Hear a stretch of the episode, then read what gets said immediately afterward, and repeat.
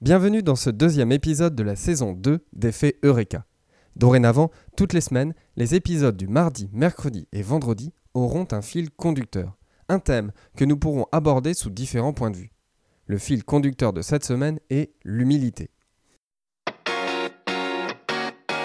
Bonjour, je m'appelle Emmanuel et je suis le créateur d'Effet Eureka.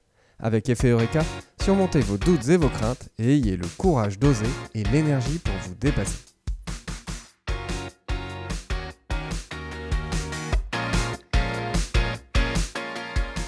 Nous allons voyager loin, voyager loin dans l'espace, puisque je vous donne rendez-vous à 42 unités astronomiques de la Terre.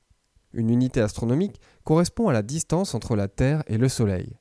C'est en effet à cette distance que la sonde spatiale Voyageur 1 a pris en 1990 une photo de la Terre. Ce n'était pas la mission première de cette sonde de prendre la Terre de si loin. Lancée en 1977, son objectif était d'étudier les planètes du système solaire. La sonde se trouve aujourd'hui aux limites du système solaire. Mais en ce 14 février 1990, sous l'insistance de l'astronome Carl Sagan, Voyageur 1 se retourne et prend des photos des planètes qu'elle a déjà visitées. Et sur un des clichés, on peut y voir la Terre. À cette distance, elle n'est qu'un point bleu pâle perdu au milieu de l'espace. Voici ce que cette photo a inspiré à Carl Sagan. Je cite. Regardez encore ce petit point. C'est ici, c'est notre foyer, c'est nous. Sur lui se trouvent tous ceux que vous aimez, tous ceux que vous connaissez, tous ceux dont vous avez entendu parler, tous les êtres humains qui aient jamais vécu. Toute la somme de nos joies et de nos souffrances, des milliers de religions aux convictions assurées, d'idéologies et de doctrines économiques, tous les chasseurs et cueilleurs, tous les héros et tous les lâches, tous les créateurs et destructeurs de civilisations, tous les rois et tous les paysans, tous les jeunes couples d'amoureux, tous les pères et mères, tous les enfants pleins d'espoir, les inventeurs et les explorateurs, tous les professeurs de morale, tous les politiciens corrompus, toutes les superstars, tous les guides suprêmes, tous les saints et pécheurs de l'histoire de notre espèce ont vécu ici, sur ce grain de poussière suspendu dans un rayon de soleil. La Terre est une toute petite scène dans une vaste arène cosmique. Songez aux fleuves de sang déversés par tous ces généraux et empereurs afin que, nimbés de triomphes et de gloire, ils puissent devenir les maîtres temporaires d'une fraction d'un point.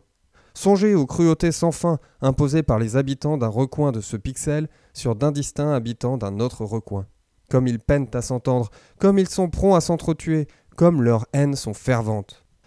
Nos postures, notre propre importance imaginée, l'illusion que nous avons quelques positions privilégiées dans l'univers sont mises en question par ce point de lumière pâle.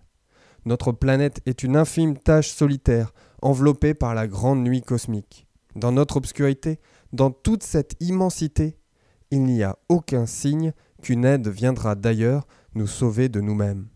La Terre est jusqu'à présent le seul monde connu à abriter la vie. Il n'y a nulle part ailleurs, au moins dans un futur proche, vers où notre espèce pourrait migrer. Visiter Oui. S'installer Pas encore. Que vous le vouliez ou non, pour le moment, c'est sur cette terre que nous prenons position. On a dit que l'astronomie incite à l'humilité et fortifie le caractère. Il n'y a peut-être pas de meilleure démonstration de la folie des idées humaines que cette lointaine image de notre monde minuscule.